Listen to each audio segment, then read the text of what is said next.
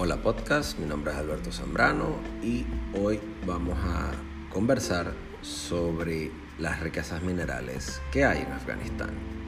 Antes de ello, les quiero recordar que este podcast es traído a ustedes por anchor.fm, la plataforma de Spotify que coloca tu podcast en toda una serie de plataformas como Apple Podcasts, Google Podcasts y muchas otras. Les recuerdo, Anchor es un servicio totalmente gratis que sin requerir de un mínimo de escuchas te monetiza tu podcast, te ayuda a promoverlo y te ofrece herramientas muy sencillas de emplear para poder poner tu voz allá afuera. Mi nombre, como les dije, es Alberto Zambrano, este es mi podcast y esta sería la tercera de la serie de los posts que he hecho sobre un tema que me llama mucho la atención, que es Afganistán. Afganistán se encuentra rodeada, es una, una nación en el Asia central, montañosa, eh, sin costa, rodeada de tierras y, y multiétnica. Siendo así, Afganistán es una prisionera de su propia geografía, sus eh, cadenas montañosas traicioneras e, e, inclementes dividen a la nación en, varias partes, en varios segmentos, obstruyen la adecuada eh, implementación y desarrollo de infraestructura y de servicios públicos y también para esa misma geografía paraliza su estabilidad y prosperidad. Afganistán en los últimos días está en el eh, en la palestra, todo el mundo habla de ella por los talibanes, ¿no? Y parte de eso se debe al conflicto y al tribalismo que eh, agita los cimientos de, de ese estado hasta sus puntos neurálgicos, ¿no? Y de esa misma forma, esas montañas imperdonables, inhóspitas, arduas, que parten a la nación, pueden esconder buena parte de los de las soluciones a los problemas económicos de Afganistán. Debajo de la superficie de esas montañas hay una geología que tiene depósitos subyacentes de minerales de un valor increíble y de eso se va a tratar este podcast. Te recuerdo que también si te gustan mis contenidos puedes suscribirte a Patreon, a mi Patreon, patreon.com barra Alberto Zambrano, donde por el precio de lo que menos te de lo que cueste, cuesta menos que un café, puedes ayudarme a, colaborar con tu apoyo, aporte a mejorar mis contenidos y a cambio de ello pues obtienes una serie de recompensas como contenido inédito que no está publicado en ninguna otra plataforma. Siendo así, vamos a hablar un poco sobre la riqueza mineral de Afganistán. ¿no? Si nos vamos a la tabla periódica de los elementos, hay una nota al pie de página que representa una docena de elementos llamados los lantánidos. Quizás se puedan acordar de ellos en mi primer podcast. Si no lo han escuchado, les recomiendo que se vayan allá, les voy a dejar el enlace para que lo escuchen. Volviendo al tema, los lantánidos solo son empleados como elementos raros, ¿ok? Los alantálidos son elementos raros, ¿ok?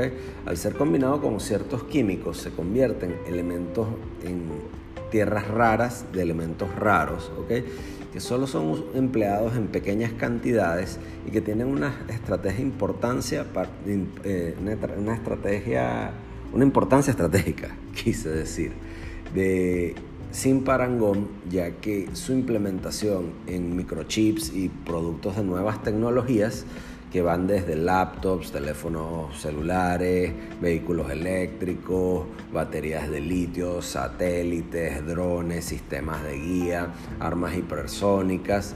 Todos estos elementos a base de los lantánidos son indispensables para las naciones modernas que emplean las nuevas tecnologías y con ello desarrollan sus economías y sus ejércitos. La demanda por este tipo de lantánidos y de minerales está en ascenso constante, sobre todo en esta nueva década que comienza, en particular dada la razón por la cual eso ocurre es porque con el advenimiento de las, de las tecnologías verdes y las energías alternativas, los lantánidos funcionan y la, al combinarse con químicos, ciertos químicos, forman parte fundamental del desarrollo de las baterías. Todo esto le da a estos elementos una, una, una importancia estratégica sin parangón, como les dije. Las economías de alta tecnología dependen de este tipo de minerales para dominar el campo económico y militar. Y el que controle la distribución y el stock de estos, de estos minerales se coloca en una ventaja estratégica gigantesca frente, a los, frente a sus competidores y les da un piso de apalancamiento para negociar en asuntos en el comercio internacional que normalmente no tendrían. Entonces, ¿cómo esto se vincula con Afganistán? Bueno, Afganistán está muy lejos de ser una nación industrializada, por el contrario, es una nación pobre, rural y escasamente eh, desarrollada. Los hallazgos geológicos que hay en Afganistán datan de la época de la guerra afgano-soviética de los 80, cuando los soviéticos deciden invadir Afganistán para tomar el control de ella y de alguna, de alguna manera ponerle freno a ese contrabalance que surge de la Guerra Fría. En el tope de ese conflicto de la guerra afgano-soviética, los soviéticos desarrollaron y comisionaron una serie de exploraciones geológicas para determinar cuál era la extensión de la actividad minera y del potencial minero afgano. Recordemos que la Unión Soviética durante toda su existencia y a partir de y después de ella los países de la, de la antigua Unión Soviética, así como Rusia, dependen de una actividad mineral extractiva que no genera, y rentista, que no genera valor, sino que genera renta momentánea. Siguiendo ese, ese esquema, los, los, soviéticos se pusieron a investigar con sus geólogos qué había debajo del suelo afgano. Y el objetivo era encontrar un lado positivo a lo que representaba invadir a ese país, de la forma en la que lo hicieron y con lo que se toparon fue con prácticamente un cofre de tesoro de metales preciosos y de lantánidos que valen hasta un billón de dólares. ¿okay? Eso fue un descubrimiento asombroso que le dio nuevo significado para, a Afganistán para los rusos. Así que los soviéticos se pusieron a trabajar, ¿no? desarrollaron una precaria infraestructura y reforzaron la que existía pasaron eh, tendidos eléctricos, trataron de modernizar todo lo que se vinculaba con el aspecto de infraestructura de su país, de, bueno, de ese país invadido, pero luego de que los, pero antes de que pudieran eh, pasar la primera pala y poder eh, escarbar el subsuelo afgano, el muro de Berlín cayó y los soviéticos se tuvieron que ir de Afganistán en el 89.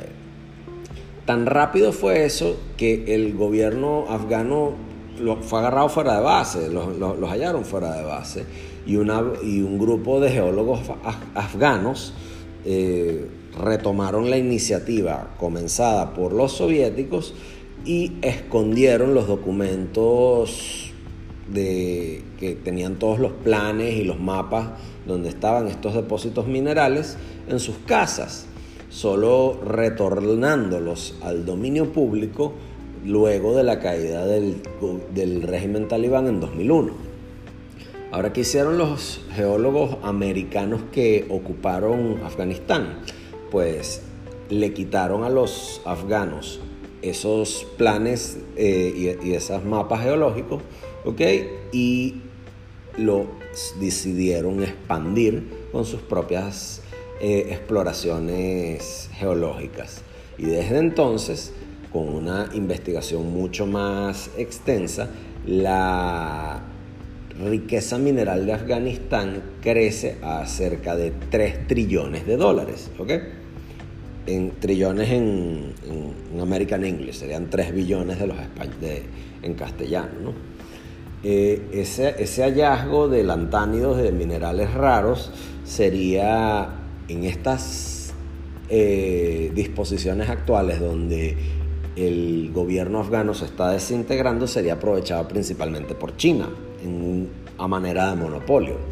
La mayoría de los depósitos minerales de Afganistán tienen dos grandes corredores, uno que comienza en Herat y termina cerca de Badakhshan, de, y otro que va desde Kabul hasta Kandahar. Estos cinturones minerales tienen toda clase de, de, sí, de minerales, valga la redundancia, de minerales con un gran potencial de explotación industrial. ¿Okay? Óxidos raros, hidrocarburos e incluso oro, diamantes, rubíes y demás piedras preciosas. Es por ello que no por accidente, cuando Donald Trump era el presidente de los Estados Unidos, le consideraba que la extracción mineral de la riqueza afgana eh, debería ser algo que los americanos, en lo que los americanos invirtieran por allá en 2017. Para los americanos, Afganistán es un trago amargo. Tras cerca, de 22 años de ocupación y miles de soldados muertos, mutilados y en, una guerra absolutamente costosa. Habría que a la luz de los americanos, en la opinión de los americanos, pagar ese costo monetario simplemente desarrollando y explotando la actividad minera extractiva. ¿Ok? ¿Y qué ocurre? Esa actividad minera extractiva tiene un gran potencial para las tecnologías militares del Pentágono. ¿Y qué hizo el Pentágono? Bueno, el Pentágono es muy aprensivo de que ante el hecho de que los chinos utilicen y, que utilicen y empleen su influencia por medio de la iniciativa Belt and Road para seducir a Afganistán en el desarrollo de esa actividad eh, de infraestructura minera. ¿Por qué? Porque le daría a los chinos una ventaja mayor de la que ya tienen. Por una parte, China, la República Popular de China, en tierra firme, tiene la mayor cantidad de, reservas y depósitos de minerales raros, lo cual los coloca en ventaja estratégica a la hora de desarrollar componentes como los que les he mencionado. Por lo tanto, los políticos americanos tienen que asegurar nuevas fuentes de despacho, nuevos suplidores, nuevos proveedores de este tipo de materiales para preservar sus cadenas de distribución nacionales. Fíjense que en 2015 Estados Unidos gana un caso contra China en la Organización Mundial de Comercio que los obligó al gobierno de Beijing a remover cuotas de exportación sobre los minerales lantánidos y los minerales raros. Aunque era una victoria, era una, era una, victoria muy pequeña. ¿Por qué? Porque Washington, pese a que logró ponerle coto a estas cuotas, requiere de una fuente estable de minerales para poder nutrirse y poder desarrollar sus tecnologías. El otro motivo por el cual los norteamericanos quieren hacerse con la querían hacerse con la riqueza mineral de Afganistán era por la economía del espacio bélico de afgano, ya que como les dije, desde 2001 esa guerra fue sumamente costosa, les ha costado cerca de 700 millardos de dólares y las vidas de unos 2.300 soldados. Con estos nuevos eh, depósitos minerales, bueno, tienen motivos para quedarse.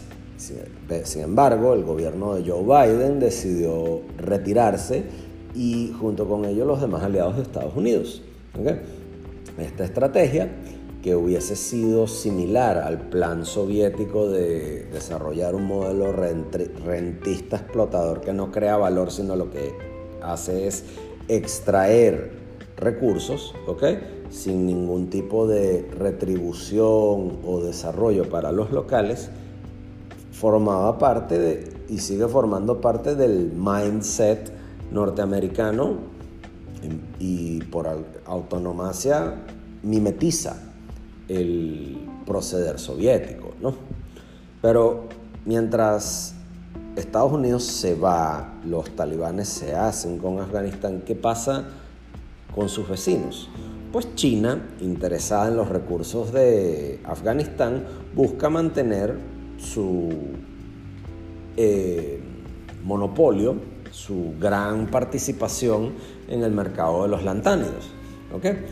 Beijing es el mayor suplidor de este tipo de, eh, materias primas en el mundo, pero sus propias reservas van en decadencia porque las están gastando, porque las tienen que gastar.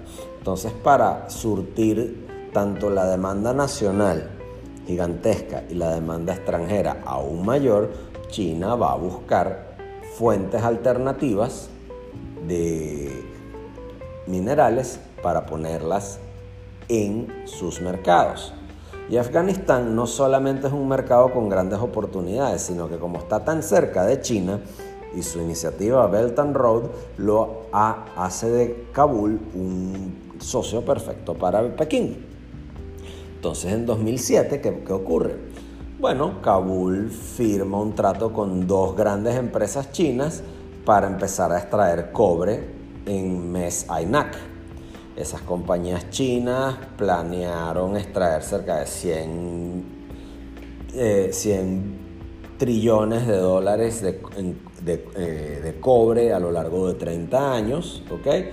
A cambio de construir un ferrocarril que permita la movilización. Y eso es una de las grandes oportunidades que tuvo el gobierno afgano, en aquel entonces un tanto más estable, de poder obtener cierto grado de infraestructura gratis. Pero no le salió gratis porque los chinos ejercen su influencia utilizando la iniciativa Belt and Road. Y aunque ese proyecto en Mehainak fracasó, ¿ok? Para Afganistán, la riqueza mineral sigue representando una forma de resolver sus problemas de pobreza. Si el socio de Afganistán son los chinos, los americanos, los rusos o todos juntos, el problema se, presenta, el problema se resuelve eh, si se plantean condiciones de ganar-ganar.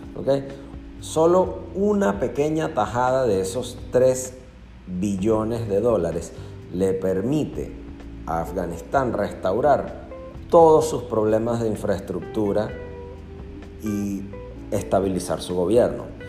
Una industria minera funcional generaría cantidades incontables de dinero cada año, pero Afganistán es un país muy complicado sociológicamente. Entonces, ¿por qué eso no ocurre? Porque, eh, de nuevo, estamos hablando de Afganistán. Es, Afganistán históricamente ha sido un cementerio de imperios, ¿ok? Es una tierra fregada por el conflicto, el gobierno es absolutamente corrupto y su geografía es inhóspita, ¿ok? Todas las barreras de que hay para que haya prosperidad en Afganistán están arriba, ¿ok? Y la misma estabilidad de Afganistán está en juego porque los talibanes están volviendo al poder. Los talibanes se han hecho con las principales centrales eléctricas, se han hecho con la infraestructura, toman ciudades y sus sedes de gobierno y ahorita mantienen y empiezan a desarrollar control sobre las, eh, las fuentes de distribución de agua que de por sí son inadecuadas e, e, insuficientes para poder mantener una infraestructura minera efectiva.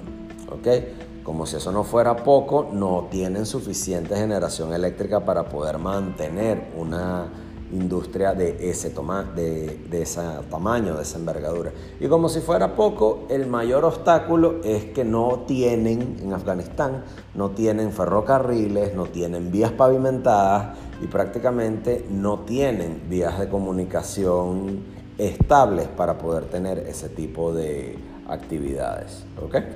Los materiales, las materias primas pesan mucho y los recursos de poco valor requieren, o sea, al ser, al ser muy pesados requieren de un sistema eficiente de transporte como un tren para poder moverlas. Así que todo se reduce a transporte e infraestructura. Construir un tren generalmente es barato, pero construir un tren en la región inhóspita montañosa de Afganistán es sumamente complicado por un abanico de razones. Por una parte, tienes grupos irregulares que atacarían las, las vías, las estaciones de tren, y por otra parte, la corrupción gubernamental se llevaría el presupuesto. ¿no? Entonces, en ausencia de una red de transporte, las operaciones mineras en Afganistán son prácticamente de carácter artesanal. Un grupo de individuos con una pala se van, se van al monte, a, los montes de Afganistán, empiezan a partir piedras, las montan en unos burros y en unas bestias de carga y las transportan enteras a mercados cercanos. Así no se desarrolla una industria minera de lantánidos. Sencillamente no se puede. Si Afganistán quisiera hacer uso de sus depósitos minerales, de nuevo, tiene que construir la infraestructura, pero tiene demasiadas cosas en contra. Y es aquí donde tenemos el segundo problema. La mayoría de los pasos de tierra, de, tierra y de contacto hacia el mar para sacar estos materiales de Afganistán, que de nuevo es un país rodea, que no tiene costa, está rodeado de tierra. Em, al no tener salida al mar, Afganistán necesariamente tiene que transar con Pakistán. Y eso le da al gobierno pakistaní en Islamabad un, peso, y, un peso y una posición de negociación muy fuerte. Aunque no todo está bien entre los dos, Pakistán y Afganistán siempre andan peleando sobre agua, sobre fronteras y se acusan los unos a los otros de interferencia política. Recordemos que en Pakistán fue donde agarraron a Bin Laden cuando todo el mundo pensaba que Bin Laden estaba oculto en algún hueco, en alguna cueva en Tora o después. Entonces, ¿Qué tiene que hacer Kabul? ¿Qué tiene que hacer Afganistán? Tiene que buscar caminos alternativos para llegar al mar, para poner todos esos minerales en barcos hacia industrias que los puedan manejar mejor. ¿Por qué no hacerlo por avión? Sencillamente porque sería muy costoso. En todo caso, todas las cartas para poder mejorar la industria minera afgana la tienen los pakistaníes. Quizás la forma más efectiva de poder eh, mejorar la infraestructura afgana es integrar o, buscar hacer un corredor que vaya entre China, Pakistán y Afganistán, que forma lamentablemente parte de la iniciativa Belt and Road China. El problema más allá de los, de los pleitos que tienen Kabul e Islamabad es que cualquier movida china hacia Afganistán provocará una reacción estadounidense con todo y que ya se fueron de ese país. Y es un juego que Kabul no quiere jugar el gobierno eh, derrumba, que se derrumba en Kabul no quiso jugar y es algo a lo que los talibanes poco les importaría. Además, la integración de Afganistán al, a un corredor con China en manos de los talibanes sería algo terrible, ya que los talibanes son muy solidarios con las minorías uigur musulmanas que el gobierno chino oprime. Entonces, si Kabul y su gobierno colapsante no tienen un control real sobre el medio rural, el terreno montañoso está sumamente difícil de acceder y que en ese mismo terreno hay una serie de gravísimas disputas étnicas entre clanes tribales que se odian entre sí y que las resuelven a tiros, a machetazos y a sangre y fuego, para cualquier inversionista privado, esto son, ah, como dirían, red flags, eh, banderas rojas, señales de alarma de no invertir allí. Entonces, ¿qué es lo que se debe hacer? Bueno, en este tipo de situaciones, los inversionistas más agalludos, los que más arriesgan, podrían hacerse con una gran cantidad de dinero. Pero sería algo similar a la forma en la cual los grandes empresarios venezolanos ejecutan actividades en el arco minero de Venezuela, una zona muy rica en minerales que está bajo control de grupos irregulares armados y que ponen a trabajar una industria de extracción minera de alto nivel con mano de obra esclava en condiciones sumamente adversas. Por más eh, eh, terrible que esta situación luzca, la geopolítica es una cuestión dinámica. Los acontecimientos en Afganistán que se suceden con la toma del talibán por parte del poder podrían cambiar esto. Los talibanes no se caracterizan por ser ni buenos negociantes, ni tolerantes con la inversión privada y mucho menos consideran a este tipo de cosas de valor, eh, este tipo de recursos de valor, a menos de que les sirvan como moneda de cambio para sus pretensiones geopolíticas yihadistas que naturalmente influenciarían de forma dramática al terrorismo. Mientras Washington le pide a los turcos que mientras, mientras Washington le pedía a los turcos que hicieran eh, negocios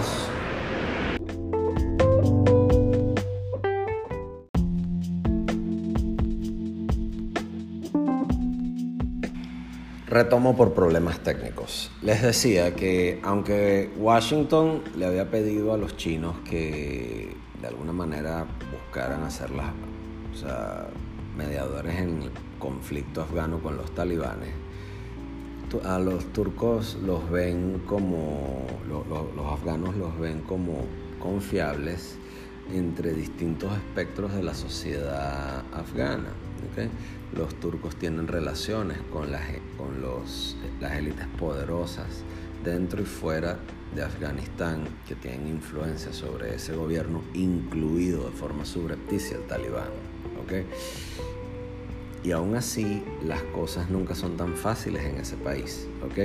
Por, de forma subrepticia, por medio de los canales pakistaníes, los diplomáticos chinos negocian por separado con el talibán, algo que eh, subyaz, no eh, socava la iniciativa americana, Entonces, hacer las paces en Afganistán, poder llegar a la paz en Afganistán es difícil, Para que la riqueza mineral de Afganistán se desarrolle, Kabul debe tomar en cuenta acciones nacionales e, e internacionales, tiene que depender de partners internacionales que los ayuden a explorar, extraer y explotar sus recursos.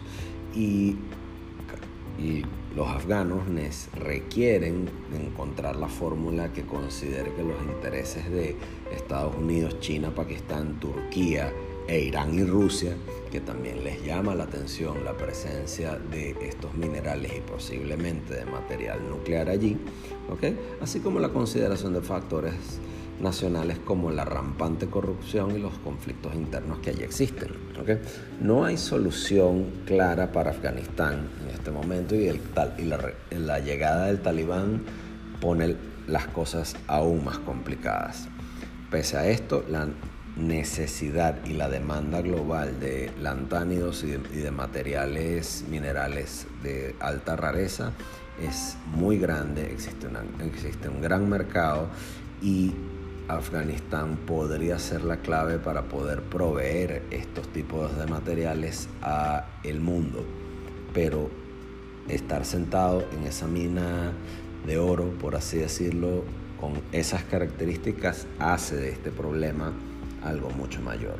Y ahora que los talibanes saben que están sentados sobre esas minas de oro y aunado a eso desarrollan una actividad agricultora de opio, es un terreno fértil para que el terrorismo islámico fundamentalista se haga con una gran cantidad de recursos para financiar una yihad que podría llevar y, eh, atentados y ejecutar seres inocentes y hacer estragos en Occidente en nombre de esa ideología criminal.